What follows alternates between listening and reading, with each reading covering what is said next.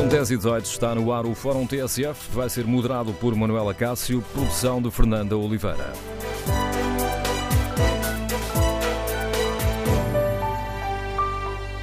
Bom dia, no Fórum TSF queremos ouvir a sua opinião sobre os resultados das eleições europeias em Portugal. Quem são os vencedores e os vencidos?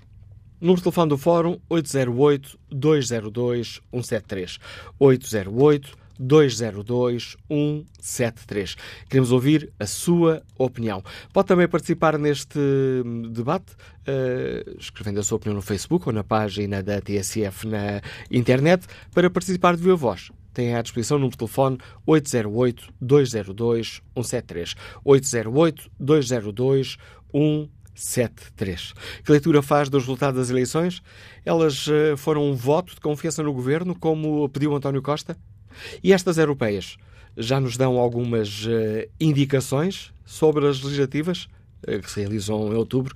Queremos ouvir a sua opinião. Recordo o número de telefone do Fórum 808-202-173. 808-202-173.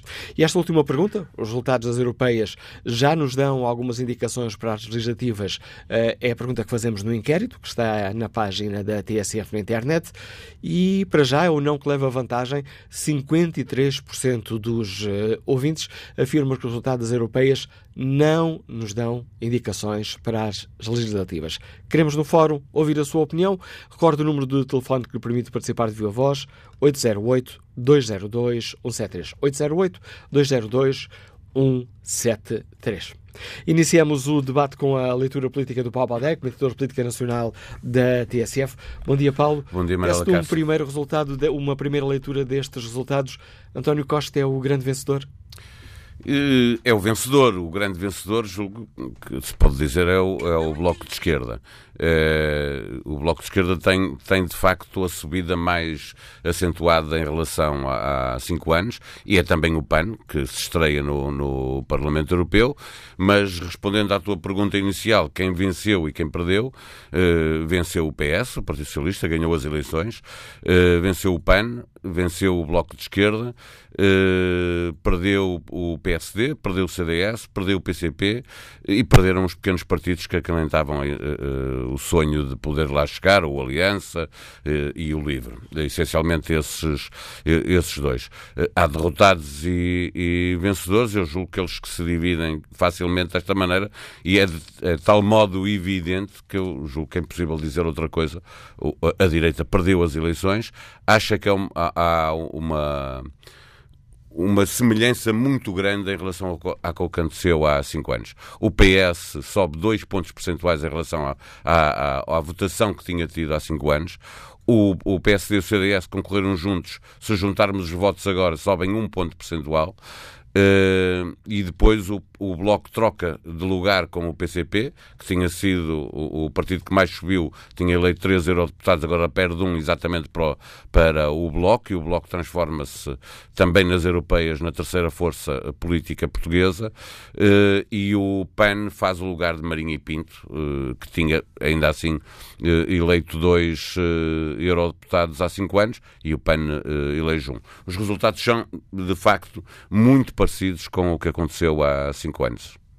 Quando falas do PAN faz o lugar de Marinho e Pinto, em termos aritméticos? Ou... Em termos aritméticos, puro, não. Há uma grande diferença. O PAN está, é um partido uh, uh, obrigado por me obrigares a, uh, passa por leonasmo, a, a esclarecer esse ponto. Não, o, o PAN é um partido que se está a afirmar no, no, no cenário político português de, de, forma muito evidente, tem, tem já lugar no, no Parlamento Nacional Uh, a subida do PAN uh, em centros uh, urbanos com muita população faz-nos crer que vai ter uma votação histórica no, nas próximas legislativas, daqui a quatro meses e meio, mais ou menos.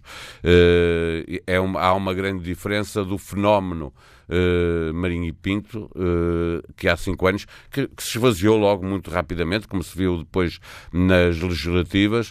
Uh, aqui é o contrário. O, o, o, o PAN começa por eleger um deputado com mais ou menos metade, menos de metade dos votos que teve agora, sendo que nas europeias é muito mais difícil ter votos, porque a percentagem de, de participação nas eleições é menor, logo os pontos percentuais que tem cada um dos partidos significam menos votos, e aqui o, o, o PAN teve mais do dobro do que teve nas últimas legislativas, significa que com esta votação eh, já fará um grupo eh, parlamentar, insisto ainda por cima, porque há uma concentração de votos muito grande nas, nas zonas urbanas, o que, eh, onde estão a maioria dos deputados para eleger, o que faz pensar que o Bloco de Esquerda, o, o PAN vai ter um grupo parlamentar com algum significado à esquerda, próxima. À esquerda temos o Bloco de Esquerda a afirmar-se como a terceira, um, o terceiro partido, temos o PCP a perder metade dos eleitores. Vês aqui alguma mudança já estrutural na esquerda portuguesa? Uh, começa a ser complicado para o, o Partido Comunista, porque uh, o Bloco de Esquerda passou como o cão por vinha vindimada nas, nas uh, autárquicas, simplesmente porque não tem uma força eleitoral autárquica que permitisse perceber uh, se ganhava ou perdia, uh, mas passou bem pelas autárquicas e viu o PCP ser arrasado pelo Partido Socialista. Os votos que o PCP, votos, mandatos, câmaras, na margem sul então foi muito significativo, para o Partido Socialista. Agora volta a perder. Uh, não sabemos se para o Partido Socialista, se para o Bloco, porque cada um deles ganha um, um eurodeputado, mas volta a perder. E se juntarmos a isso a força que o Partido Comunista tem nos sindicatos e que os sindicatos têm no Partido Comunista, uh, se pensarmos que durante a primeira parte da legislatura os sindicatos afetos à CGTP estiveram calmos, falou-se muito da paz social, por razões óbvias e naturais, que é eh, se os trabalhadores estavam a recuperar direitos como as 35 horas eh, semanais de trabalho na função pública, eh, a reposição dos rendimentos, o aumento das pensões. Era natural que os sindicatos, não, não fazia muito sentido que os sindicatos estivessem nessa altura eh, a protestar, quando estavam a conseguir ganhos. Eh, na fase seguinte, quando uh, já havia razões para reivindicar, uh, o que apareceram foram sindicatos que escapam completamente ao controle da CGTP, uh, o dos enfermeiros específicos para lutas específicas, o dos motoristas de caminhões de resíduos perigosos, greves que foram muito mediatizadas e que tiveram ganhos de causa para, para os grevistas e que claramente fogem ao controle da CGTP, o mesmo é dizer, também fogem ao controle do PCP. Há o PCP PCP está de facto perante. Aliás, ontem uh, uh, ouvir Jerónimo de Souza tentar explicar os resultados, quase que, vou dizer assim, pedindo desculpa pelo resultado que tiveram em uh, 2014, uh, que foi muito bom de facto. Estes não foram maus, 2014 é que foram, é que muito, foram bons. muito bons. Não é? até dava para sorrir porque é de facto muito difícil para o PCP conseguir explicar aos seus próprios militantes que perdeu duas vezes eh, por ter feito aquilo que os dirigentes do Partido Comunista consideram que é o melhor para, para o país e para os portugueses, que é eh, deixar que o Partido Socialista governe para que fosse possível, para, primeiro, para não estar lá à direita, PSD e CDS, segundo, para poder eh, ter alguns ganhos de causa para os trabalhadores, coisa que aconteceu com a reposição dos rendimentos, descida, fim da sobretaxa e, e, obviamente, e aumento das pensões para as pessoas que já trabalharam uma vida inteira. Olhamos agora o CDS e o uh, PSD, dois dos derrotados uh, da noite, em que o que é que estes resultados, uh, em que posição é que estes resultados deixam Rui Rio e a Associação Cristas? Muito, ontem muito. Marcos Mendes, desculpa, ontem Marcos Mendes, antigo líder do PSD, defendia que PSD e CDS partem para as legislativas em estado de coma.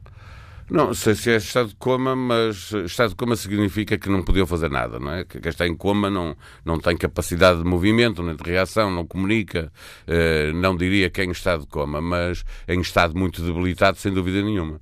Porque, repetindo o resultado de, de há cinco anos, eh, não tem o tempo de, de, entre uma eleição e outra que tiveram há, há cinco anos. É? Assim que tiveram um ano e tal para eh, fazer essa recuperação, sendo que estando no governo eh, puderam beneficiar das melhorias económicas que já se fizeram sentir no final da legislatura e, e acabaram por ganhar as eleições juntos, acabaram por ganhar as eleições ao, ao, Partido Socialista. Desta vez não tem nada disso.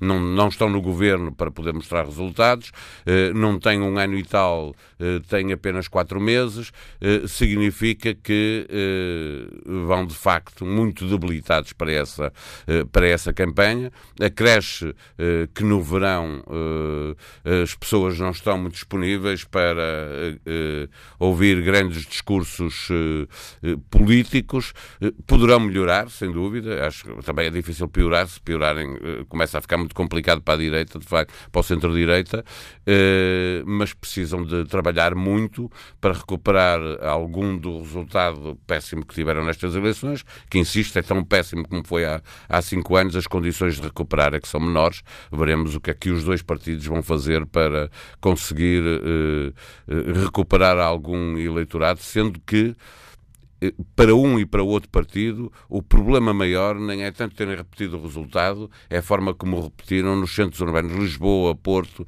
têm votações muito, muito fracas e isso é muito complicado, eh, porque é aí que estão eh, uma parte significativa dos deputados que há para eleger. E há aqui um outro dado. O PSD, estamos aqui a comparar diversos números e os números conseguimos lê-los da forma que, que quisermos, mas em termos objetivos, misturando todas as eleições, sempre que o PSD foi sozinho, sozinho, este é o pior resultado de sempre. Até pior do que nas primeiras eh, eleições, que teve 24, então, com legislativas. Mas em termos de números, é o pior resultado de sempre. Certo que estamos aqui a comparar coisas, eleições diferentes e, uh, e situações históricas uh, diferentes. É sempre uh, mau.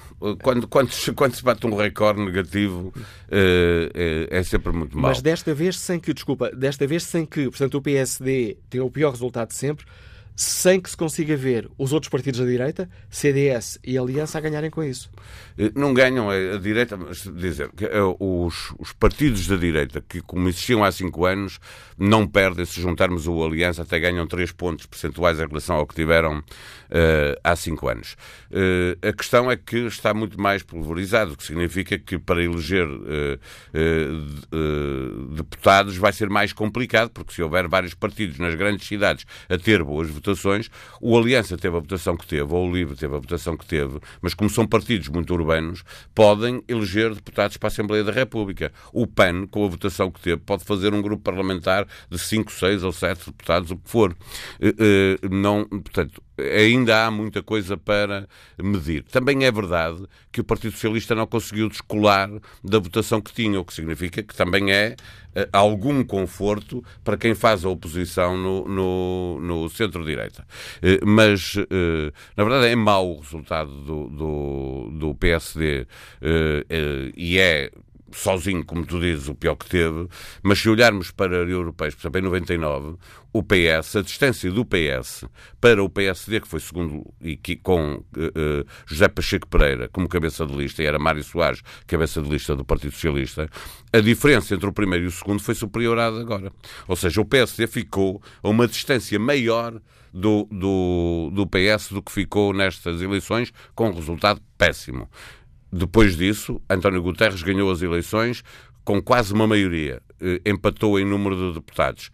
Passado um ano e pouco, perdeu de forma estrondosa as autárquicas, saiu, foi-se embora e o PSD ganhou as eleições e formou uma maioria absoluta com o CDS. Portanto, isto dá muitas voltas. O que nós sabemos é que os, os, portugueses que se cansam dos partidos tradicionais não estão a ir, como em muitos países da Europa, para a extrema-direita, para partidos radicais, xenófobos, racistas, preferem a abstenção. Uh, eu ainda ontem dizia aqui na TSF, é politicamente incorreto dizer isto, mas é o que eu sinto e é o que eu penso. Uh, eu prefiro ver portugueses que se abstêm de ir votar porque se cansaram dos partidos tradicionais do que os ver a ir, saírem dos partidos tradicionais para partidos de extrema-direita. Rui Rio, uh, já disse ontem, se nós não formos, se o PSD, se nós não formos a alternativa ao PS, ninguém será. O Rio tem a partir de agora uma tarefa mais complicada. Já perdeu um trunfo. Não pode dizer, confia em mim, que eu nunca perdi eleições. pois, já perdeu e perdeu-as com estrondo, não é? A primeira eleição, isso acontece a todos. Quem anda na política sabe que uns dias ganha-se, outros dias perde-se. E quem se habituou a ganhar, é bom que comece a pensar que o seu dia da derrota também chegará. Não, ele é a única vantagem que Rui Rio leva para as legislativas, de facto, é que ficou evidente que, ao contrário de, de, do excesso de otimismo, vou-lhe chamar assim, com que o CDS da Assunção Cristas se proclamava a verdadeira alternativa, eh, estes resultados mostram que, de facto, só há uma alternativa em Portugal eh, a um governo do Partido Socialista, que é um governo liderado pelo PSD. Não há outra, eh, só há esta mesmo. E depois, obviamente, que a geometria com que se faz uma maioria absoluta, essa aí é que já é que permite pensar que não está tudo testado. Eh, nós pensarmos bem, com os resultados que, que se verificaram agora e com a, com a tendência que pode haver de uma uh, subida do Partido Socialista das europeias para as legislativas, uh, coisas que coisa que a história nos diz que acontece. Uh, bom, já caiu por terra uh, a ideia de que uh, a oposição ganha as europeias, já caiu por terra, porque ganhou quatro vezes, perdeu quatro vezes. O governo ganhou, quem estava no governo ganhou quatro vezes. Mas a verdade, o que ainda é verdade, é que o, quem está no governo é penalizado, porque mesmo que ganhe as eleições, há uma penalização que se verifica na subida que consegue nas legislativas. Portanto, imagina-se que o Partido Socialista conseguirá fazer melhor do que conseguiu agora, se não acontecer nenhuma desgraça durante o verão, eh, e isso significa que a maioria absoluta pode ser conseguida com o Bloco de Esquerda, com o PCP, sozinhos, portanto, PS, PCP, PS, Bloco, ou até PS, PAN.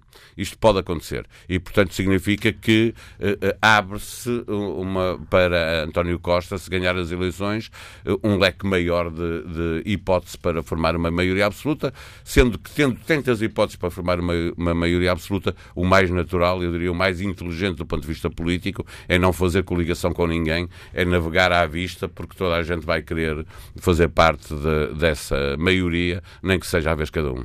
A análise do Paulo Baldec, mentor de Política Nacional da TSF, está relançado o debate para o qual convido os nossos ouvintes.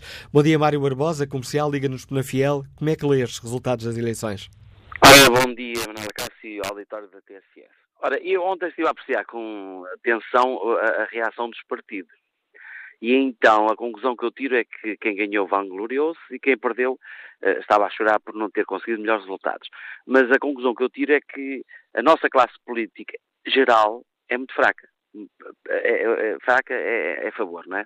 Porquê? Porque nós não vemos ninguém, ou não vi ninguém ontem, a, a falar de, de, dos benefícios que, que, teriam os portugueses se fossem votar uh, nestas eleições europeias. Ou seja, toda a gente vangloriou que ganhou ou, ou entristeceu-se porque perdeu.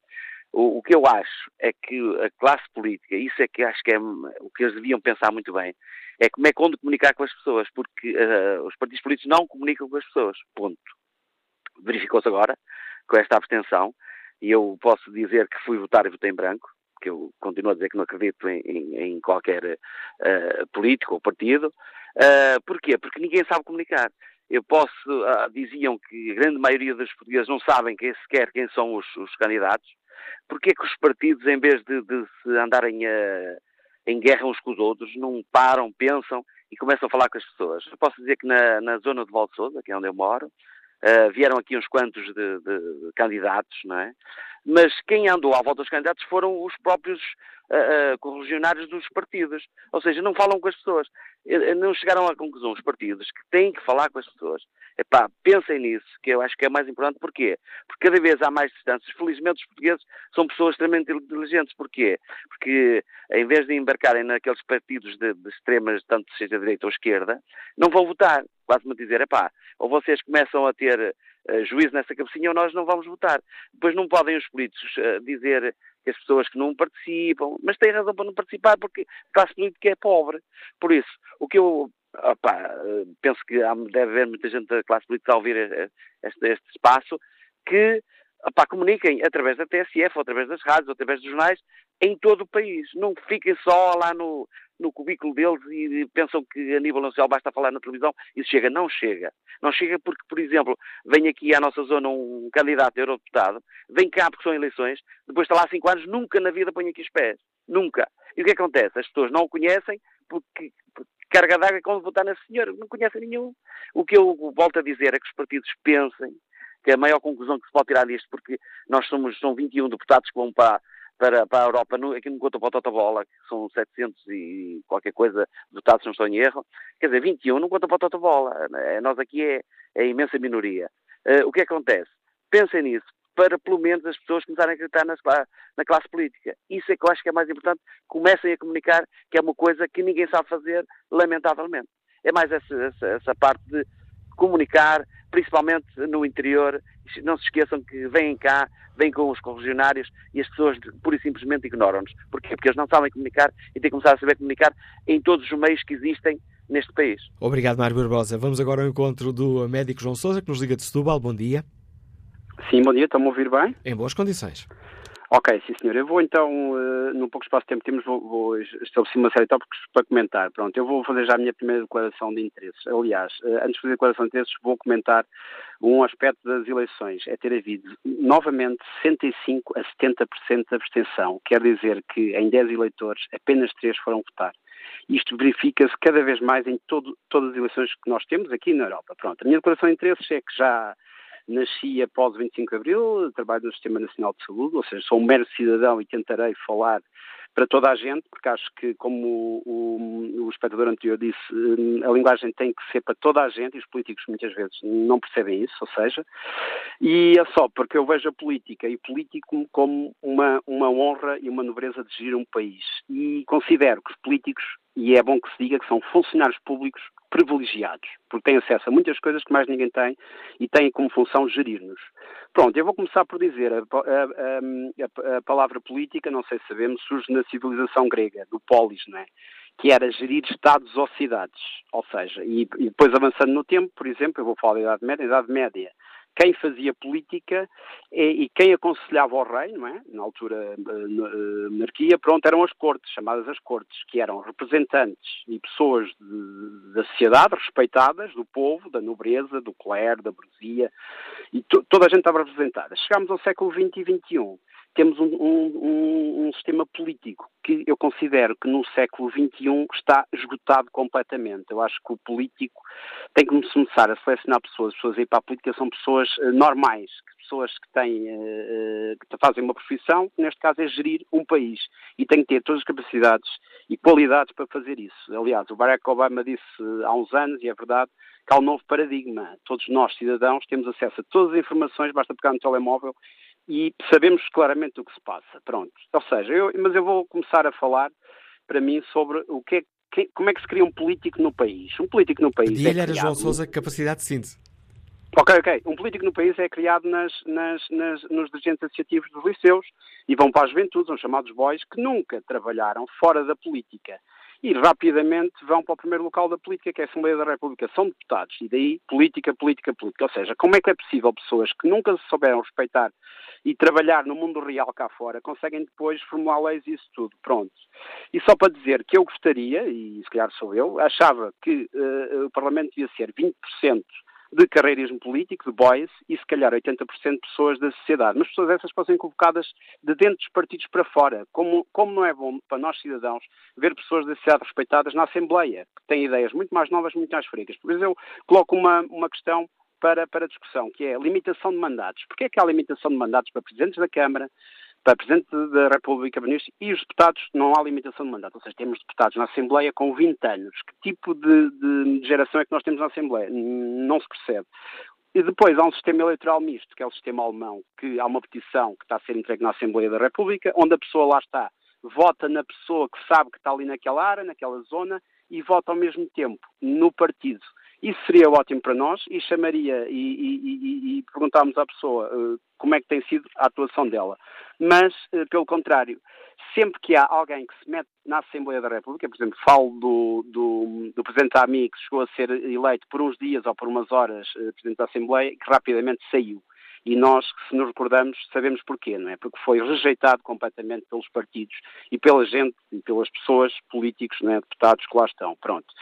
E depois dizer que desde que entramos na União Europeia, é verdade, eh, já há 30 anos, entraram 100 mil milhões de euros neste país. Eu volto a repetir, entraram 100 mil milhões de euros uh, neste país. Pronto, eu queria, queria, queria terminar e dizer também que, de certo modo, eu falo consigo, os jornalistas também às vezes também não criam uh, debates interessantes ou não criam ideias interessantes, porque dizem, por exemplo, nas situações, ouvi dizer isto de jornalistas, que uh, se os eurodeputados, que os eurodeputados uh, particularmente falam e percebem muito do, dos assuntos europeus, mas quando vão para, para debates, fogem desse tema porque isso não traz votos. Pelo contrário, acho que isso traz votos. Falar do, do mundo real, do que fazem, como a gente normal neste país, traz votos.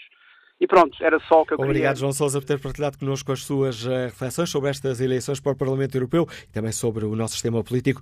Bom dia, Pedro Guerreiro, é gestor, está no Porto. Como é que olha para estas eleições? Bom dia. Hum, eu olho com alguma apreensão e com alguma tristeza. Hum, estão todos preocupados com a abstenção hum, e esquecemos que, para além da abstenção, existem os votos brancos, existem os votos nulos, existem os votos de protesto de pessoas que não concordam com os partidos nos quais votam, mas querem dar um sinal uh, extremista, e se nós somarmos aquelas pequenas percentagens dos partidos mais extremistas uh, esquerda, ainda tem um, um valor significativo. Uh, mas eu estou preocupado sobretudo com os que votam porque hum, em democracia todos têm direito à, opinião, mas houve um estudo ao qual a TSF fez referência, segundo o qual as pessoas não sabiam sequer designar um nome de um deputado de, no Parlamento Europeu. Era o resultado da sondagem do Expresso. Exatamente. E, portanto, as pessoas não sabem para que é que estão a votar. E o problema não está só nos partidos. O problema é um problema de fundo, é um problema de educação. E nós, sem termos pessoas evoluídas a votar, nós não conseguimos ter também políticos evoluídos a gerir o país. E, portanto, nós estamos aqui num círculo em que eh, não são só estas eleições, eh, não são só estes tristes resultados que vieram beneficiar quem nos tem prejudicado. É, sobretudo, um problema do sistema e é isso que eh, precisa de ser pensado. Definitivamente. Obrigado, Pedro Guerreiro, pela sua participação no Fórum TSF. Vamos agora ao encontro do professor André Azevedo Alves, politólogo, é professor do Instituto de Estudos Políticos da Universidade Católica. Bom dia, senhor professor. Pedia-lhe um primeiro, uma primeira leitura destes, uh, dos resultados eleitorais. Quais são os pontos que salienta? Ora bem, eh, em primeiro lugar, acho que o desempenho mais significativo é claramente o do, do PAN. É? Nós tínhamos já, já sinais, quer das sondagens, quer de desempenhos eleitorais anteriores, que o PAN vinha numa trajetória de crescimento, mas estas são, eh, eu diria até de certa forma, mais do que as, uh, do que as legislativas, uh, as eleições que, que marcam, digamos, a afirmação e o estabelecimento do, do, do partido, porque fica, em termos finais, com uma votação muito próxima do, do, CDS e da CDU, o que, se atendermos ao histórico destes dois partidos na, na democracia portuguesa, tem de ser considerado significativo. Além disso, também há um alinhamento com uma tendência europeia, crescimento de partidos verdes, e, portanto, creio que pode, poderá ser o dado estruturalmente mais significativo. Depois temos, também em linha com, uh, com, que, as sondagens, uh, com que as sondagens previam, um, um muito mau resultado uh, dos partidos à direita, PSD e CDS, PSD com um dos seus piores resultados de sempre e o CDS claramente a não conseguir capitalizar e também com, com um mau resultado. Uh, o PS tem uma vitória, uh, tem uma vitória que é clara, a vantagem para, para, para o PSD é de, é de, mais de 11 pontos, uh, mas é um resultado que deixa a perspectiva de uma maioria absoluta, pelo menos para já, bastante longe.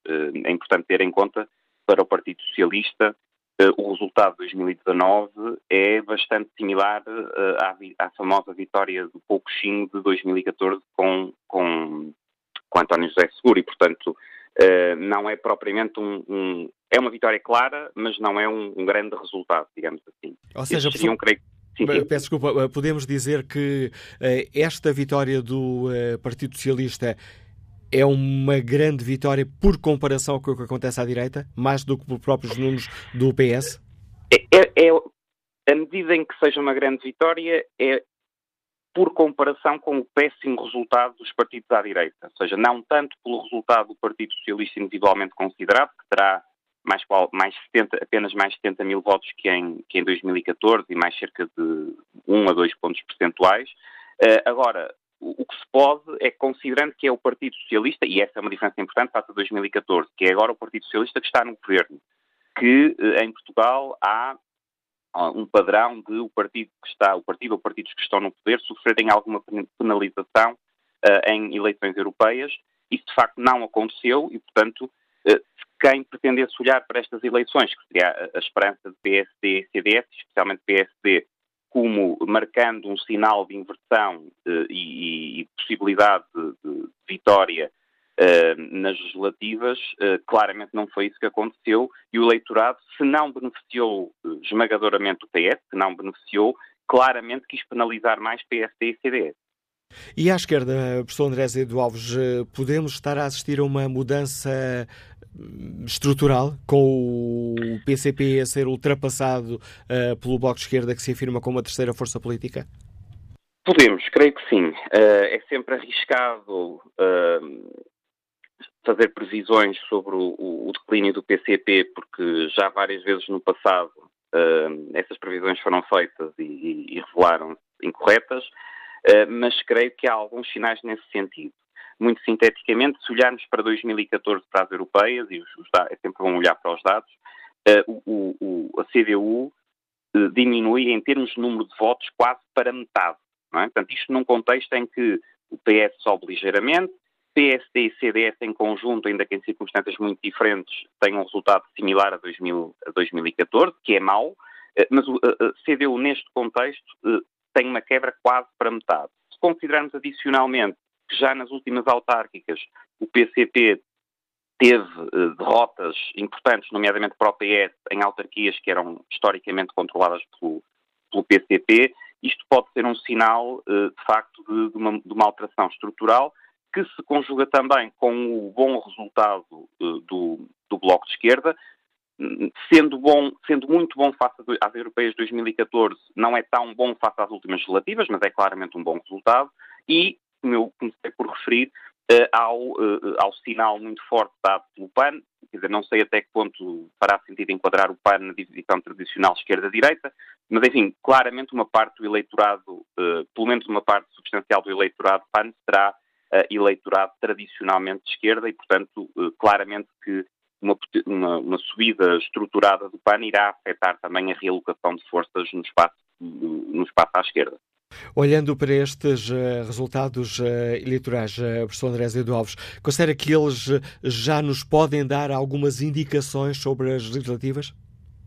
Ora bem, é, é, é, é, é, o tipo de leitura que, que, é sempre bastante, bastante delicada. Por um lado, são eleições de natureza diferente. Sabemos também que o voto tende a ser, entre aspas, mais indisciplinado em eleições europeias, ou seja, tende a haver uma maior dispersão por pequenos partidos, por voto de protesto, etc.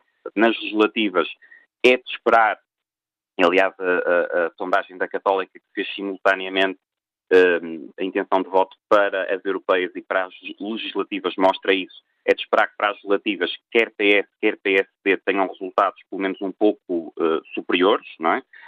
Um, se as eleições legislativas fossem hoje. Ao mesmo tempo, eh, não deixam de ser um sinal, até porque, infelizmente, as, as eleições europeias, como foi frisado por, por muita gente, acaba, acabaram por ser quase exclusivamente centradas em temas nacionais. É? Com António Costa a pedir um, um, um, voto de confiança. um voto de confiança e a oposição a, a, pedir um cartão amarelo, se não laranja, como ouvimos dizer. Eh, Exatamente. E, e, a, própria, e a própria discussão em torno do cabeça de lista do, do, do Partido Socialista uh, foi muito centrada no seu percurso enquanto, enquanto ministro e, portanto, acabou por ser, de facto, quer por ação explícita, e foi António Costa quem, quem mais fez isso, como o Manuel Cássio muito bem referiu ao pedir um voto de confiança. Uh, se analisarmos por essa perspectiva, uh, o PS tem um voto de confiança uh, para, no, sentido de ser o partido mais votado, mas não tem um voto de confiança no sentido de poder razoavelmente aspirar a uma, a uma maioria absoluta, pelo menos neste momento, não é? ainda falta algum tempo para as legislativas e sabemos que em política as coisas mudam, mudam rapidamente. Eu diria que o que pode ser um sinal significativo destes resultados também é que o PS claramente lidera e poderemos é ter um cenário em que o PS não precise, ainda que não tendo maioria absoluta, não precise simultaneamente de Bloco de Esquerda uh, e, de, e de CDU para, para ter uma maioria de sustentação parlamentar, sendo que o próprio PAN Uh, se esta tendência de consolidação, que, repito, já vem de trás, não é só um fenómeno, não é, não é só um epifenómeno das europeias, consolidar, poderá também vir a ter uma, uma palavra a dizer nessa, nessa nesses possíveis arranjos pós-legislativos. Pós Professor André Viduals, muito obrigado pelo importante contributo que deixou aqui no Fórum TSF, a análise do professor do Instituto de Estudos Políticos da Universidade Católica. Bom dia, Manuel Costa, é funcionário público, Liga-nos de Braga. Qual é a sua opinião, qual é a sua análise destas, destes resultados eleitorais? Uh, bom dia, Sr. Manuela Cássio, e bom dia a todos os ouvintes da TSF. Em primeiro lugar, uh, quero lamentar o elevado número de abstenção que houve em Portugal e, e que não é e que não está alinhado com a média europeia, porque penso que na Europa a média foi de cerca de 50%, em Portugal, de facto, uh, sente-se que há um virar de costas dos portugueses em relação à Europa, talvez não compreendam ainda o papel dos deputados, mas é, é, sempre bom lembrar que 85% do investimento público feito em Portugal é dinheiro que vem da Europa. Uh, olhando para os resultados, eu diria que se pudermos separar o bolo eleitoral em centro-esquerda, onde eu incluo PS, uh, Bloco e CDU, e centro-direita, onde eu incluo o PSD, CDS, e vá lá o Aliança, que é uma dissidência do PSD, eh, eu diria, e digo com alguma satisfação, porque sou um eleitor de esquerda, que ganhou o centro-esquerda, com um claro triunfo, na minha opinião, do Bloco de Esquerda, porque duplicou a sua votação, e também há um grande mérito do PAN, que eu não sei aqui muito bem onde incluir, no centro ou na esquerda, mas se alinharmos o PAN pelos verdes europeus, em geral, eles situam-se no centro-esquerda. O PS teve, de facto, uma vitória, foi o primeiro partido, mas não teve aquela grande vitória que ontem tentou passar eh, através dos discursos como tivesse ganho de goleada. Não, não é verdade. Se a gente comparar os resultados de 2019 com os resultados de 2014, o PS sobe, penso que nem sequer 2% em relação ao tal pouquinho. E também se somarmos os votos do PSD, do CDS e do Aliança, de Santana Lopes, também a direita até eh, tem talvez aqui um ganho de 1%. Portanto, para mim, positivo é o PS eh, ganhou, mas sem aquela perspectiva esmagadora da maioria absoluta, embora ontem tenha tentado eh, passar uma percepção de grande vitória, e porque eu penso que uma vitória de maioria absoluta do PS seria perigosa. Aliás, nós conhecemos bem aqueles comportamentos uh, do PS, não é? Como a colocação das famílias, etc. E lembramos das maiorias absolutas de José Sócrates, que são de má memória. Portanto, o que eu espero é que uh, depois em outubro se repita uma espécie de giringuança e onde eu penso que o Bloco de Esquerda teve grande mérito uh, com a luta pelos desempregados, pelo salário mínimo, pela classe média, que, eh, na minha opinião, e, e, na qual eu me incluo, está a ser esquecida pelos partidos do centro. Por exemplo, o PSD, incompreensivelmente, que era um partido de centro, deixou de ter um discurso para a classe média. E o CDS também. Estão presos naquele trauma da austeridade e, e eu não vejo um discurso para os professores, para os médicos, para os enfermeiros. E, e, essas pessoas têm sido muito castigadas e têm sido muito esquecidas. E o, P, e o PS também, ultimamente, na segunda metade da legislatura, embarcou um bocadinho nesse discurso e austeritário. É? E obrigado, Manuel Costa, pela sua participação. Peço desculpa por ter de interromper, mas já ultrapassei em quase um minuto e meio o tempo que estava aqui destinado para esta primeira parte do Fórum TSF. Vamos retomar o debate já a seguir às notícias das 11. Vamos retomar o Fórum TSF, edição de Manuela Cássio, com produção de Fernando Oliveira.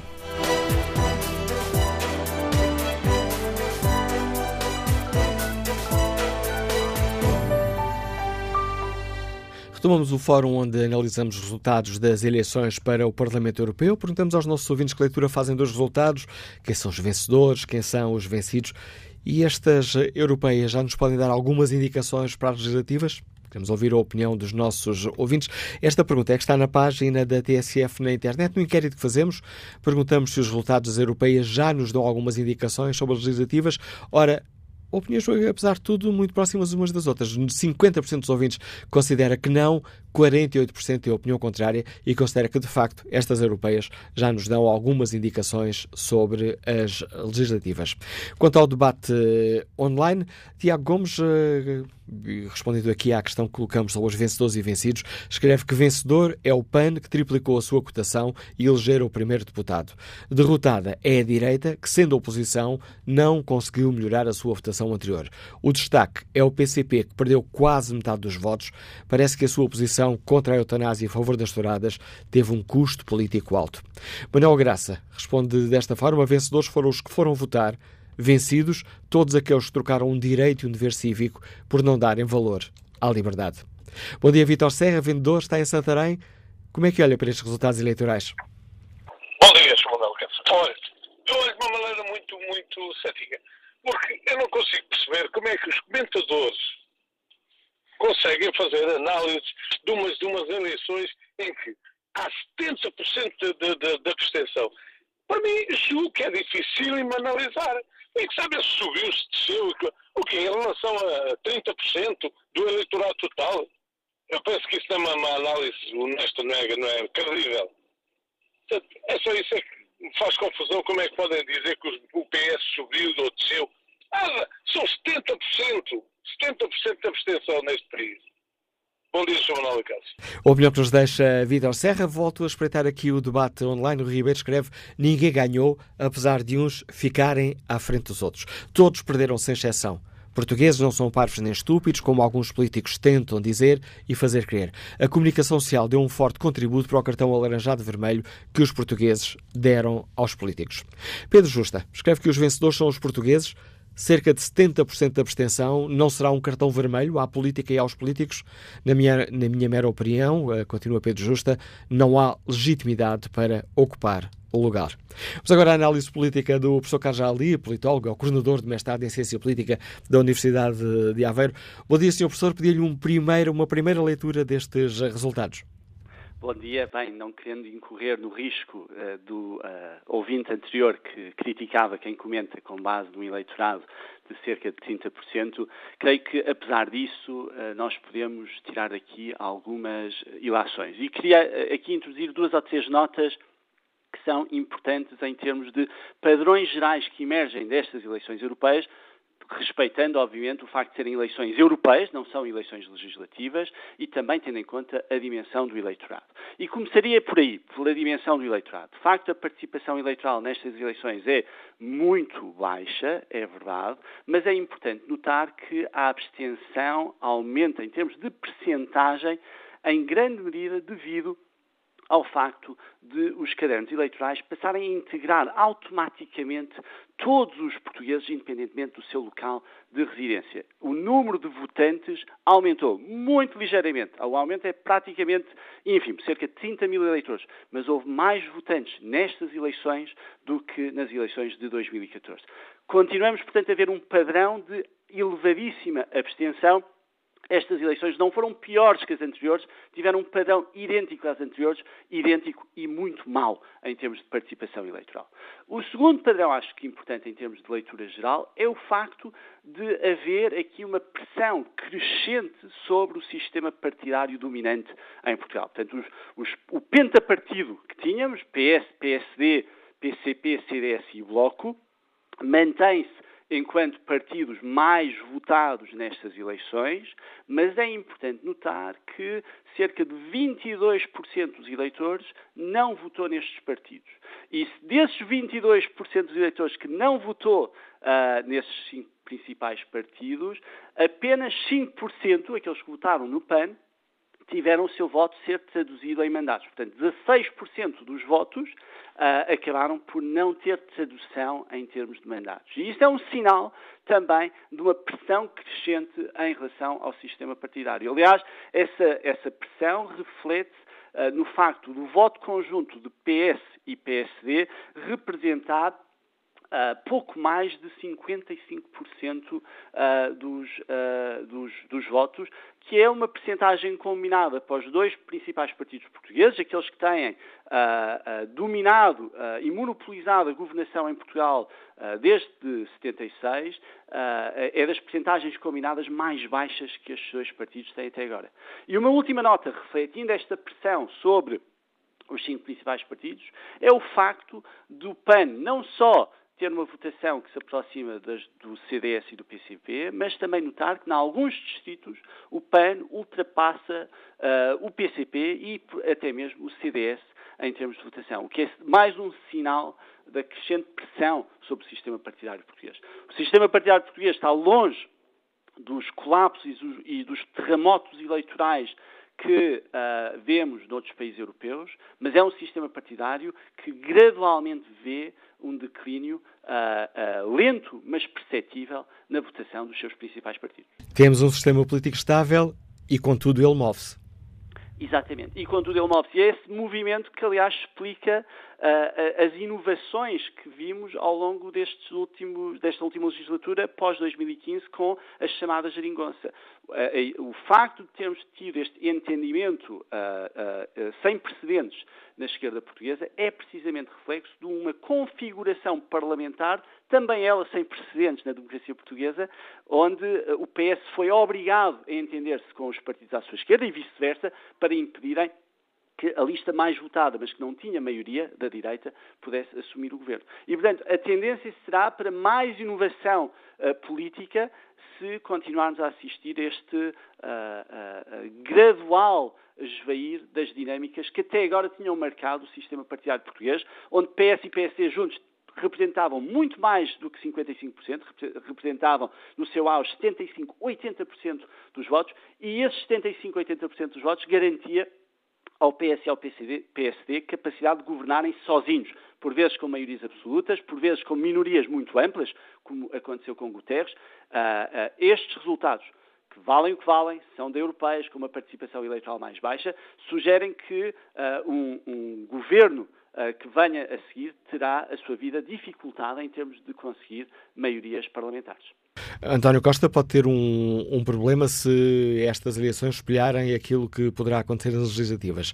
Há uma maior uh, multiplicidade de, de, uma maior partilha do voto há uma maior uh, uh, fragmentação eleitoral, efetivamente.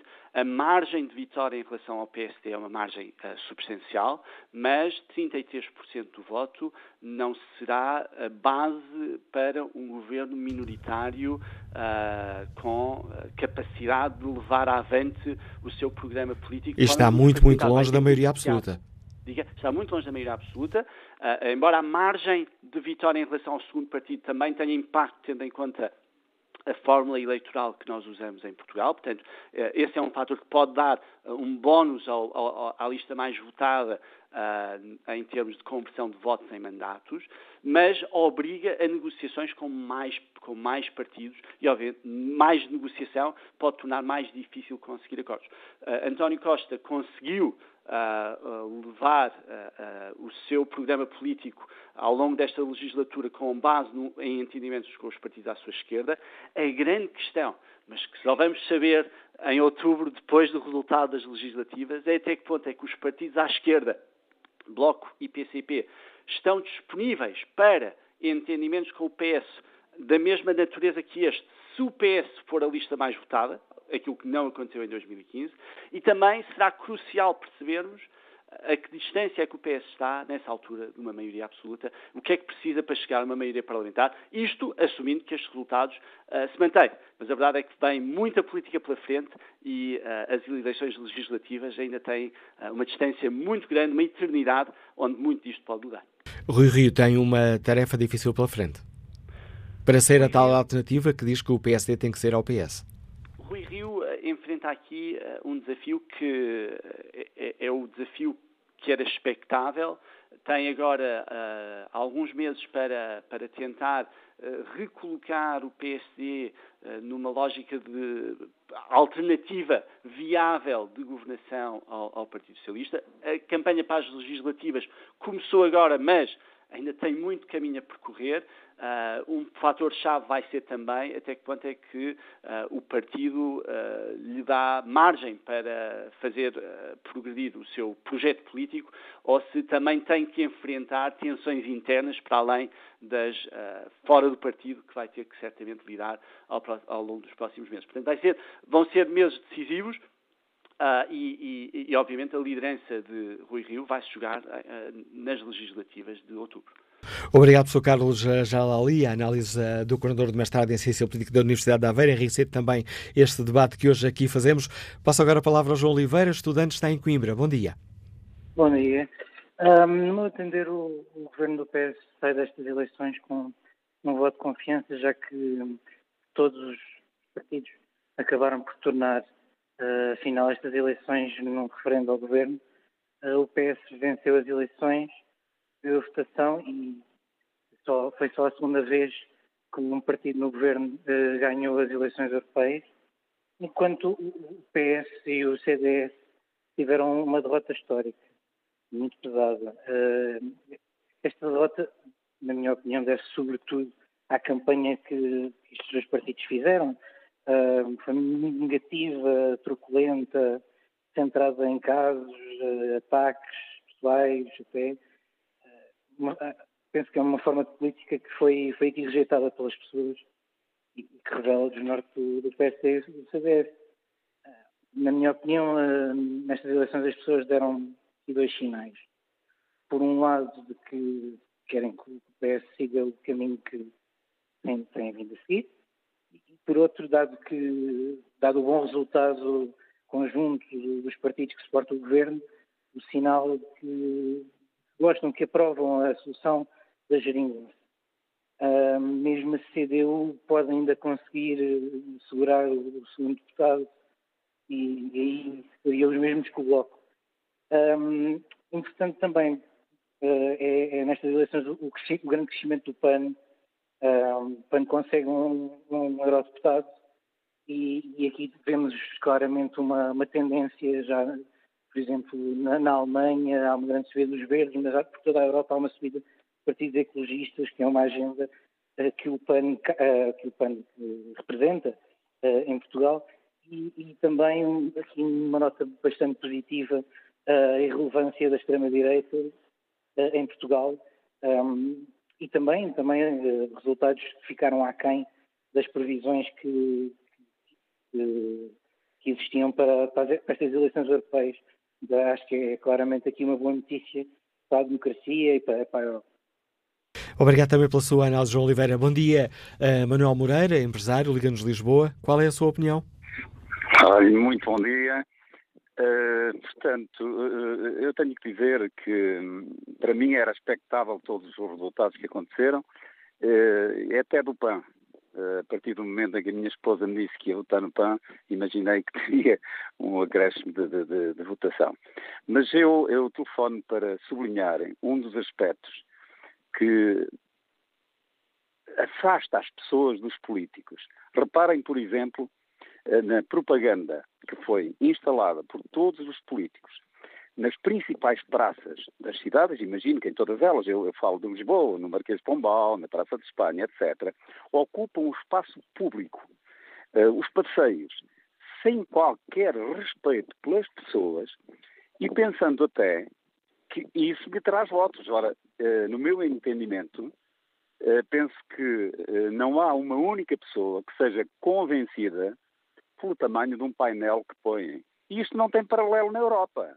Eu ainda vivi muitos anos em França e, ainda há pouco tempo lá estive nas cidades e lá estão os, os painéis pequenos instalados de propósito pela, pelas autarquias para que os políticos possam colar a sua publicidade. Portanto, enquanto eles tiverem esta falta de respeito pelas pessoas, as pessoas não querem saber dos políticos e daí a abstenção, que é muito maior em Portugal do que em França e noutros países. Portanto, esta é a minha opinião. Quando eles deixarem de desrespeitar as pessoas, imaginem só que eu, para publicitar a minha empresa, chegava aí e ocupava um espaço público. Não era possível. Bom dia, muito obrigado. Obrigado, Manuel Moreira. Que opinião tem o Sérgio Oliveira, vendedor dos Ligas da Chaneca de Caparica? Bom dia. Bom dia, Sérgio Oliveira. Bom dia. Bom dia. Uh, a minha intervenção vai ser rápida, porque já foi tudo dito. Um, é só para dar os parabéns às pessoas que ficaram em casa. Não estou a ser irónico, porque eu também já, por mim, já me fartei de votar também nestes políticos que não, como alguém dizia, se, as, as, se os votos fossem bons para o povo, já tinham sido proibidos ou já, tinha, já lhe tinham aplicado uma taxa. Uh, só aqui um pequeno à parte, houve um, acho que foi até o primeiro ouvinte que disse que hum, os políticos deviam comunicar mais. Uh, os, os, políticos não deviam comunicar mais, porque nós já temos muitas televisões, muitas rádios, os portugueses já têm muita informação de quem são os políticos. E temos o exemplo mais flagrante, que foi uh, os deputados ou os partidos a não quererem divulgar hum, as dívidas que têm para, pela, perante a Caixa de Depósitos, por exemplo. Portanto, isso acho que foi um. Uh, os portugueses tiveram uma oportunidade nestas eleições de dar um cartão vermelho aos políticos todos. Não, não, não é o partido A nem o partido B. Portanto, as pessoas estão a ficar fartas destes políticos. Portanto, só para terminar, os, uh, portanto, não há. Os políticos não têm que ter mais comunicação com os portugueses. Têm que ser mais honestos e não haver tanta corrupção como há no nosso país.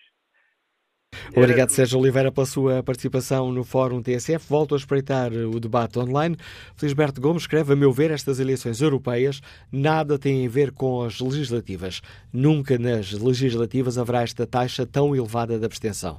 Grande parte do povo ainda não conseguiu perceber a utilidade destas eleições por culpa dos intervenientes que, nas arruadas, apenas distribuem canetas e sorrisos, em vez de explicarem à população a importância das eleições europeias.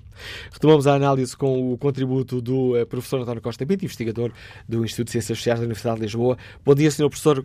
Pegando aqui de boleia esta afirmação deste último ouvinte, que avaliação faz o professor António Costa Pinto? Estas eleições já nos podem dar algumas indicações sobre as legislativas ou estamos a falar de campeonatos diferentes? Podem, eu creio que nos podem dar três indicações. A primeira que eu gostava de salientar é a questão da abstenção, que no geral vem sempre referida quando falamos em eleições europeias, mas também eleições legislativas.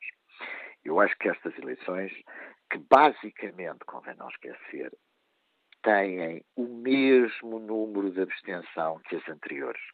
Muito embora haja um aumento formal, convém não esquecer, mais uma vez, que a introdução de mais de um milhão de eleitores formais que se encontram fora de Portugal fez aumentar artificialmente a taxa de mas ela é, no entanto, muito elevada. E eu creio que aqui, mais uma vez, se coloca um desafio à classe política de encontrar, quer do seu ponto de vista técnico, voto eletrónico, voto por computador, quer inclusivamente do seu ponto de vista da reforma do sistema eleitoral, como por exemplo o voto obrigatório, eh, tentativas sempre subestimadas pela classe política de ir encontrando soluções para o problema da abstenção, que mais uma vez não se refere apenas às europeias, que são elesadíssimas, mas também nas autárquicas e nas legislativas. Dito isto, eh, evidentemente que quatro meses eh, das eleições, enfim, descontando o mês de agosto, a quatro meses das eleições legislativas, isto diz-nos alguma coisa. E o que é que nos diz? Diz-nos, em primeiro lugar, que os partidos políticos com representação parlamentar independentemente de subidas e descidas, no geral a noite eleitoral é sempre carregada de alguma radicalização, de dramas, a grande derrota da direita, a grande vitória do Partido Socialista, etc. Eh, no fundamental remete para um ponto, é a resistência do sistema partidário português os novos partidos, eventualmente populistas de direita, eh, um pequeno partido no centro-direita, não obtêm em eleições onde os portugueses têm uma muito maior liberdade de escolha, não entram e não têm resultados significativos. Ou seja, os partidos que nós conhecemos resistem bem e convém não esquecer que a inovação do PAN era uma inovação já presente no panorama parlamentar português desde 2015 e, portanto, sobe agora, evidentemente, nas eleições europeias, apesar da alta taxa de abstenção, mas estamos a falar portanto, de barreiras, barreiras essas que têm a ver com a vontade dos portugueses. Ou seja, não têm a ver com grandes barreiras eleitorais e dos sistemas eleitorais. Este segundo ponto acho que vale a pena também eh, sublinhá-lo. E por último, é evidente que nos diz algo sobre as eleições legislativas. Diz-nos que, salvo fatores de contaminação que não podemos prever, o PS continua a inverter, ainda que o seu resultado tenha sido relativamente modesto, mas continua a inverter em eleições europeias a tendência dos partidos socialistas europeus, que é para o declínio quase irreversível, como tem acontecido, aliás, e como os resultados globais das eleições europeias provam. No caso português, o Partido Socialista coloca-se, sem dúvida nenhuma, como o partido que, em princípio, terá condições de formar governo uh, em eleições legislativas a 5 de outubro, salvo fatores de contaminação. À esquerda, nós temos algumas descidas e subidas, mas convém compará-las com 2015. Ou seja, o resultado verdadeiramente excepcional do Partido Comunista Português, ou seja, neste caso da CDU, foi em 2014, eh, quando eh, passou ligeiramente a fasquia dos 10%. E, portanto, eh, regressou agora, no fundamental, àquilo que tem sido a sua posição. E depois o Bloco de Esquerda, que teve um resultado invulgarmente baixo, convém salientá-lo, mais uma vez, 5,4 nas eleições de 2014 para o Parlamento Europeu e que é, evidentemente, um vencedor, digamos assim, relativo destas eleições, eh, sobretudo porque à direita do espectro político uh, à direita do espectro político, quando em 2014 tínhamos austeridade, a direita efetivamente teve um mau resultado e continuou com esse mau resultado uh, nestas eleições europeias e o Partido Socialista, que no geral o partido de poder perde porque existe algum voto de punição nas eleições europeias, isso não aconteceu com o Partido Socialista.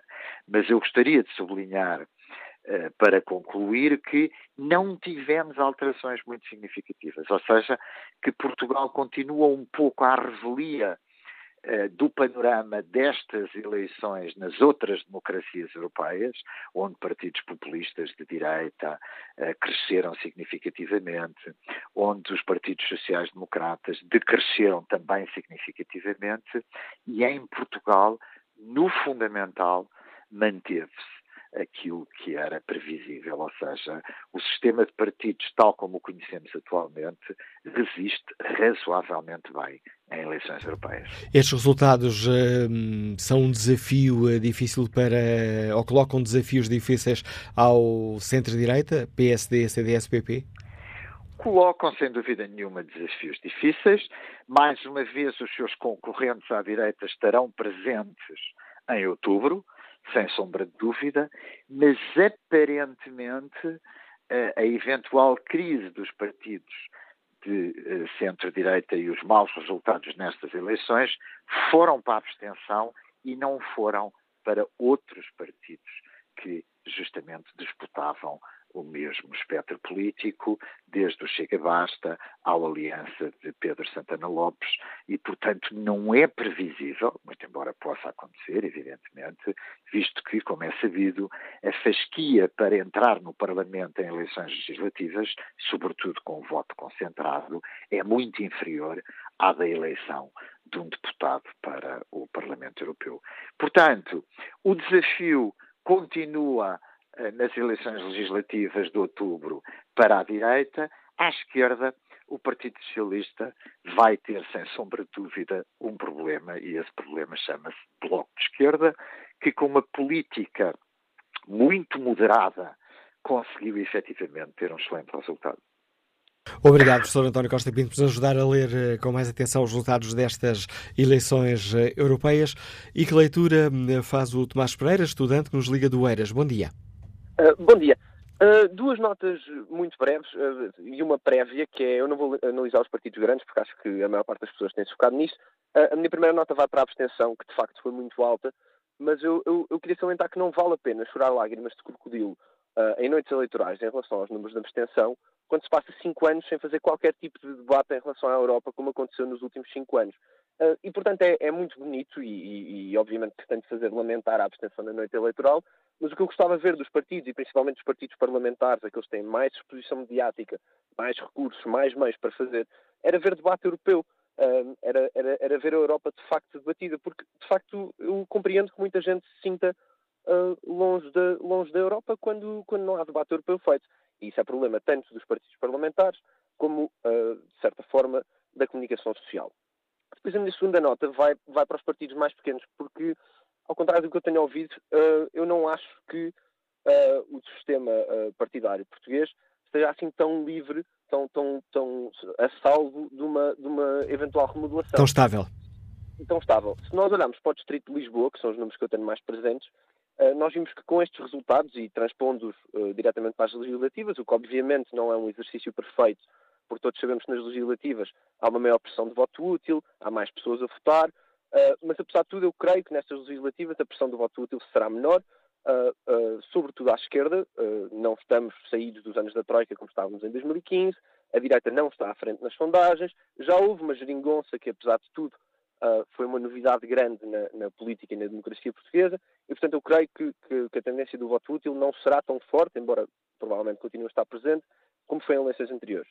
E se nós olharmos para os resultados destas europeias no Distrito de Lisboa, com estes números, nós vemos que o PAN teria elegido dois deputados, Vemos que a Aliança teria elegido um deputado e chegaria à, à, Assembleia da República, e vemos que até o LIVRE teria elegido um deputado uh, e poderia chegar à Assembleia da República com, com estes números atuais. Portanto, e eventualmente o Basta. O Basta ficaria ainda assim um pouco longe. Tem, tem 2,18. Tem, tem entre 16 e 18 mil votos no Distrito de Lisboa, geralmente costuma ser ali por volta dos 20 mil que se elege, e acima disso o primeiro partido é o LIVRE, a Aliança também está acima disso.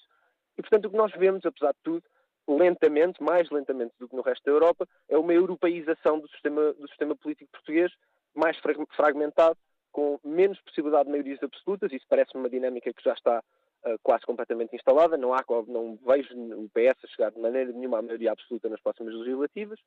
Uh, acredito num crescimento do Bloco de Esquerda e, eventualmente, uh, numa geringonça a 2, ou, ou, talvez a 3 com um PAN em vez de CDU. Isso agora seria, seriam especulações altas. Mas, apesar de tudo, acho que é importante notar uh, que começa a haver uma europeização uh, do, do, sistema político português, mais fragmentado. Essa europeização está a chegar pela cidade de Lisboa, muito concretamente pelo Conselho de Lisboa, onde nós vemos o PAN com resultados de 8%, onde vemos até o LIVRE com resultados de 5%, 6% em várias freguesias de Lisboa, em Arroios, nomeadamente, e, e portanto, acho que, apesar de tudo, não sendo o fenómeno da, da extrema-direita tão, tão forte, vemos outro, outro fenómeno que também, que também uh, foi muito forte na, nas eleições europeias pela Europa fora, que é o fenómeno verde. Uh, vemos o PAN muito forte, uh, claramente a surpresa, a surpresa da noite na, ontem nas eleições europeias, e apesar de tudo, somando os votos do LIVRE aos votos do PAN, por, por exemplo, em Oeiras somam mais de 10% dos votos. O PAN está perto dos 8%, o LIVRE tem mais de 3%.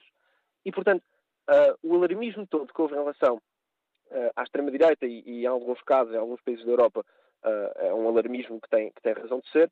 Uh, noutros, uh, também olhando para os resultados da Europa, de outros países da Europa, vemos que não, que não, que não houve razão para esse alarmismo. foi um, muito, muito fogo de vista, muitas vezes impulsionado pelos órgãos de comunicação social.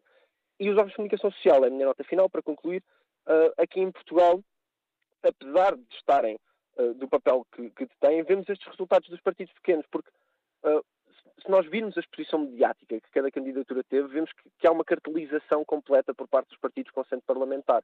São quem tem mais, mais, uh, mais horas de cobertura mediática de longe, não é sequer minimamente proporcional, são quem aparece em sondagens.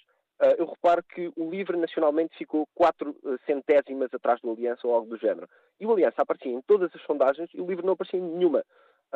É, é, algo que, que que, que nos devia uh, pôr a pensar em relação ao papel dos órgãos de comunicação social na cobertura das campanhas.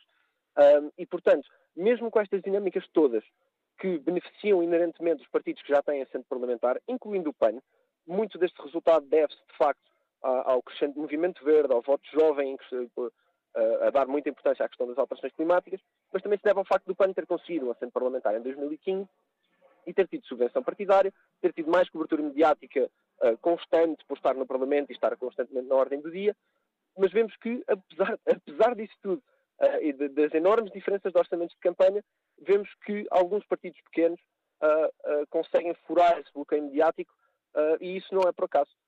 E eu creio que, que as próximas legislativas vão ser muito interessantes e num horizonte de 5 a 10 anos podemos ter de facto um, um, sistema partidário muito mais fragmentado do que aquilo que, temos hoje. Obrigado pelas suas reflexões, Tomás Pereira. Passo a palavra a Fernando Forte, advogado nos Liga de Lisboa. Bom dia. Bom dia. Uh, bom, vou tentar ser o mais breve possível, tendo em conta o que já foi explanado anteriormente por vários intervenientes, e agradeço mais uma vez esta oportunidade, mas também devo dizer ao ouvinte anterior que o Distrito de Lisboa é o Distrito de Lisboa e o Conselho de Lisboa é o Conselho de Lisboa, não é? Ainda não estamos num Estado federal uh, em que cada Estado vota por si e, portanto, o que conta são os resultados a nível nacional, com indicadores relevantes uh, num ponto ou outro. Em primeiro lugar, gostaria de dizer que Uh, obviamente quem ganhou as eleições foi o Partido Socialista. Não me parece aqui haver grandes dúvidas. E estranho comentadores como Francisco de Assis, embora seja explicável a sua posição, e a doutora Manuela Ferreira Leite, vir dizer e relativizar as vitórias, quando todos sabemos que neste tipo de eleições, intercalares, chamemos-lhe assim, normalmente o partido do governo é castigado, ou uh, é o momento para avisar o partido de governo, do governo através de cartões amarelos ou vermelhos, e uh, isto não acontecia há 20 anos. Há 20 anos que o partido do governo não ganhava as eleições europeias, como o Partido Socialista, que não foi castigado, não só não foi castigado, como aumentou a sua percentagem e a sua votação. E, portanto, tem mais até do que toda a oposição relevante, digamos, para a constituição de um governo, nomeadamente PSD, a defunta PAF, CDS, que perderam em toda a linha.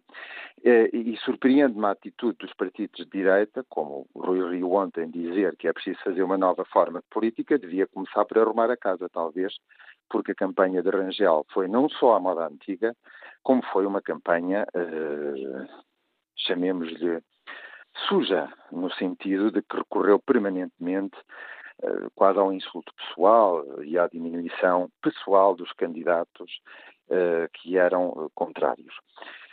portanto, este é o resultado concreto e vou-me centrar aqui, sendo certo que gosto de ver outros pequenos partidos também ter bons resultados, porque isso significa que, afinal, os eleitores podem estar atentos em que a democracia não está tão morta quanto aquilo que parece, apesar da abstenção. E falo dos resultados do Bloco de Esquerda, do PAN, apesar de tudo, que surpreendeu e muito, e, portanto, mostra que há ainda, felizmente, rudimentos de democracia que vão fazendo com que os eleitores votam aqui e na Europa. Porque se há três países em que os extremos neofascistas, eu chamo-lhes assim, Itália, Reino Unido e França, tiveram votações relevantes, também é verdade que houve um aumento da participação política dos cidadãos europeus a nível global e esse aumento se traduziu em votos em partidos que não são extremistas,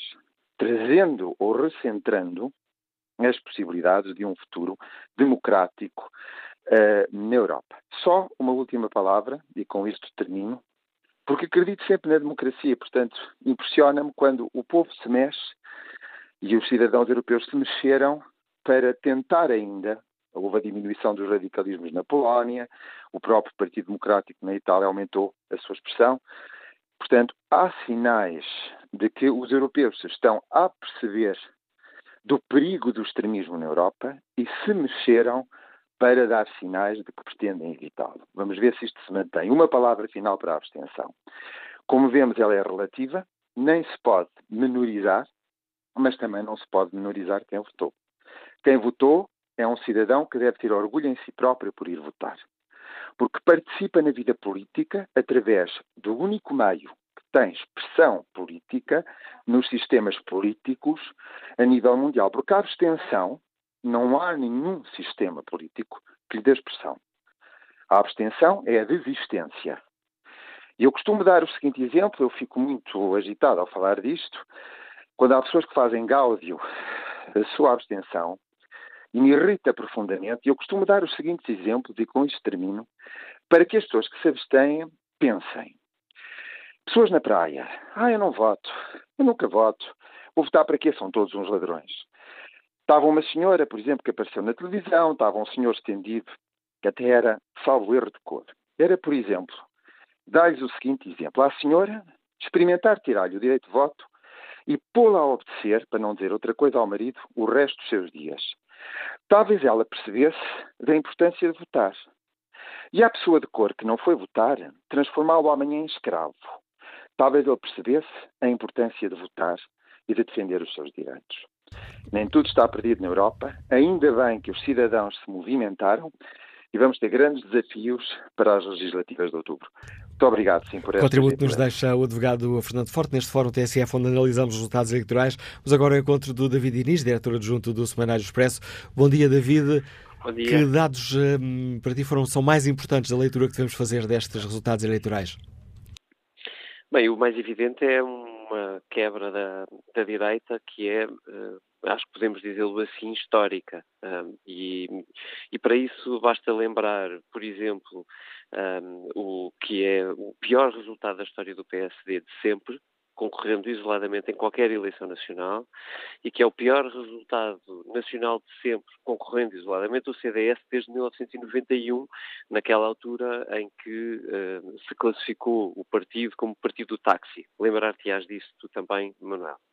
Um, eu ontem ouvi Rui Rio a tentar fazer uma comparação, e não só ele, hoje, por exemplo, Manuela Ferreira Leite também aí na TSF, um, uma comparação com o que aconteceu uh, em 2014 e depois nas legislativas seguintes, para alegar que é possível recuperar, um, mas uh, deixa-me dizer que, por exemplo, uh, ou deixa-me rematar esse ponto, por exemplo, explicando que face precisamente ao resultado das eleições legislativas, os dois partidos somados têm uma quebra bastante significativa. E para não dizer que uh, aí uh, o PS e o CDS tiveram um ano e meio para recuperar, agora têm meio ano, nem isso, e, em circunstâncias bastante difíceis porque não têm o poder na mão e a economia cresce contra, contra os partidos que estão na oposição, digamos assim. segundo fator importante, evidentemente, a mudança de posição entre Bloco de Esquerda e PCP, consolidando uma vez mais também o resultado das últimas eleições legislativas, onde o Bloco de Esquerda aparece à frente da CDU. Eh, isso pode ter alguma importância na gestão, não deste ciclo político que está a acabar, mas do ciclo político seguinte. Uh, isso pode ser, pode ser importante, se não determinante. Um, uh, ao mesmo tempo em que se percebe que o Partido Socialista não descola. Uh, o Partido Socialista, apesar do ciclo positivo, eu ouvi várias vezes repetido o argumento de as eleições europeias são penalizadoras para quem está no governo. Elas são sempre penalizadoras para quem está no governo se o ciclo económico for negativo. Este é um ciclo económico positivo. Um, e ainda assim o Partido Socialista não consegue passar dos 33%, evidentemente com uma excelente vitória, mas que é uh, tão ou mais atribuível à distância que consegue face ao PSD, o segundo classificado, do que propriamente a um reforço da sua posição.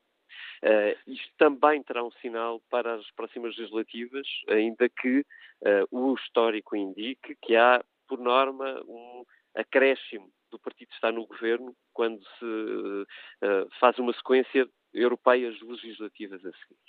Mas, uh, enfim, 33% não é uma base espantosa para o Partido Socialista governar a seguir uh, às próximas legislativas. depois, alguns dados soltos que são importantes de anotar. Há, eh, há, para o PSD um respirar fundo da Madeira. Eh, é bom lembrar que temos eleições regionais daqui a pouco tempo. A diferença de votos é de mais de 10 mil votos na Madeira, bastante significativa, permitindo a Miguel Albuquerque esperar, em setembro uma nova vitória nas regionais. Eh, enfim, talvez com isso o Rio consiga respirar um pouco servirá de pouco para as legislativas, mas de alguma coisa para, para perspectivar uma pequena vitória. Um, uma, uh, uma participação eleitoral absolutamente em linha com aquilo que aconteceu há cinco anos, mas em contraciclo com a União Europeia, que votou bastante mais, com mais oito pontos praticamente uh, de votação na, na União Europeia, já acima de 50% de novo, Uh, e em Portugal não consegui descolar uh, dos uh, pouco mais de 30% de participação. É uma diferença muito, muito substancial. e enfim, eu diria que este é o quadro principal, mas não sei se tens outras curiosidades. Rui Rio eh, terá condições eh, para levar o PSD à liderança? Já não pode utilizar, há pouco brinquei com o Paulo Aldeia sobre isso, já não pode utilizar aquele argumento confia em mim, o partido confia em mim que eu nunca perdi umas eleições. Há, há, coisas incríveis naquele discurso de ontem de, de Rui Rio, francamente, que eu não consigo sequer entender. Um, um deles é, é, dizer que, que o PSD fez uma campanha antiga, mas uma campanha que foi comandada pelo líder do PSD. Que saiba, não foi propriamente só Paulo Rangel sozinho a definir estratégia de campanha. Rui Rio esteve particularmente ativo nela. Rui, uh, Rui Rio faz um, uma espécie de aviso à navegação que não pode haver contestação interna. Nos últimos meses não houve nenhuma contestação interna. O PSD estava até a recuperar nas sondagens.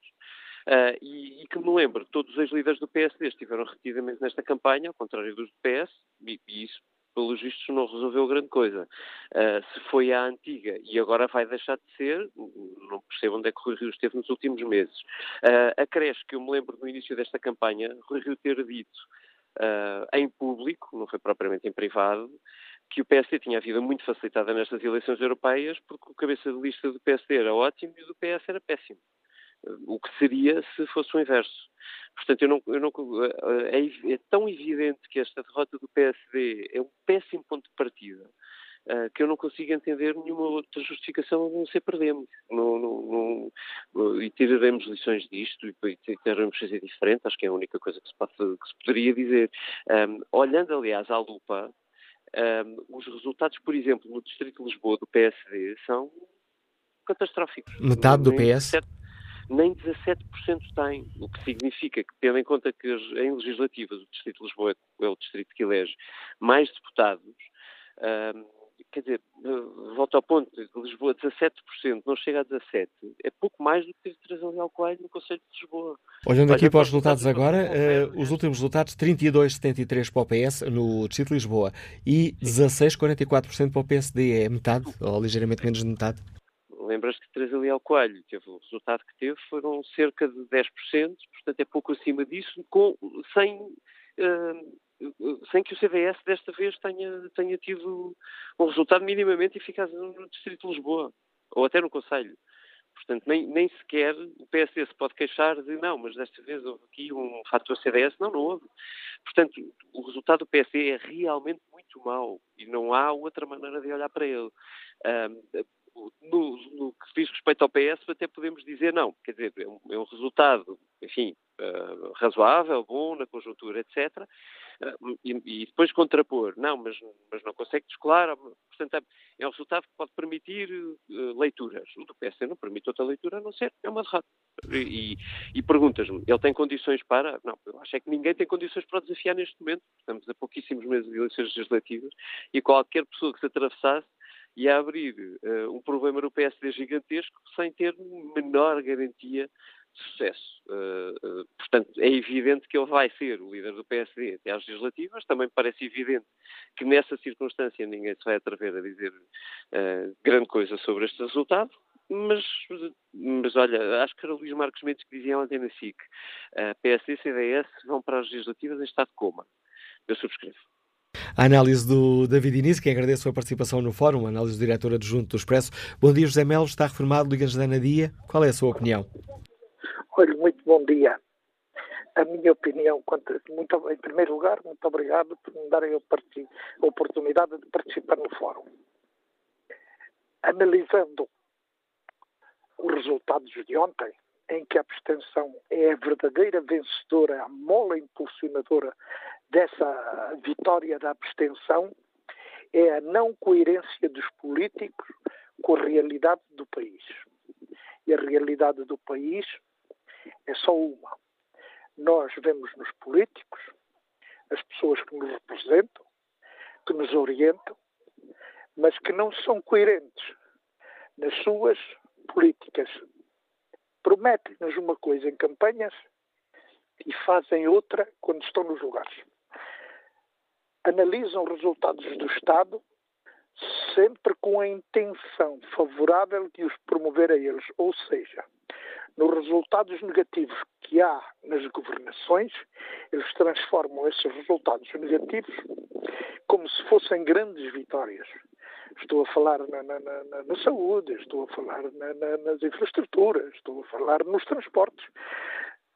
Não se esqueçam os políticos que hoje a massa eleitoral não é, portanto, é o grau académico da massa eleitoral não é o mesmo grau académico do que era há 30 anos atrás.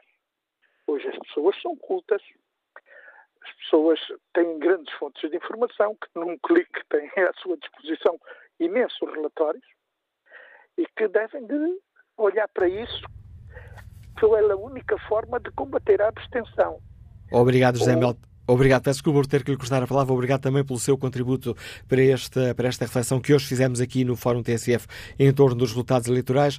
Quanto ao inquérito que está em tsf.pt, 52% dos ouvintes consideram que os resultados europeias não nos dão algum, quaisquer indicações sobre as legislativas.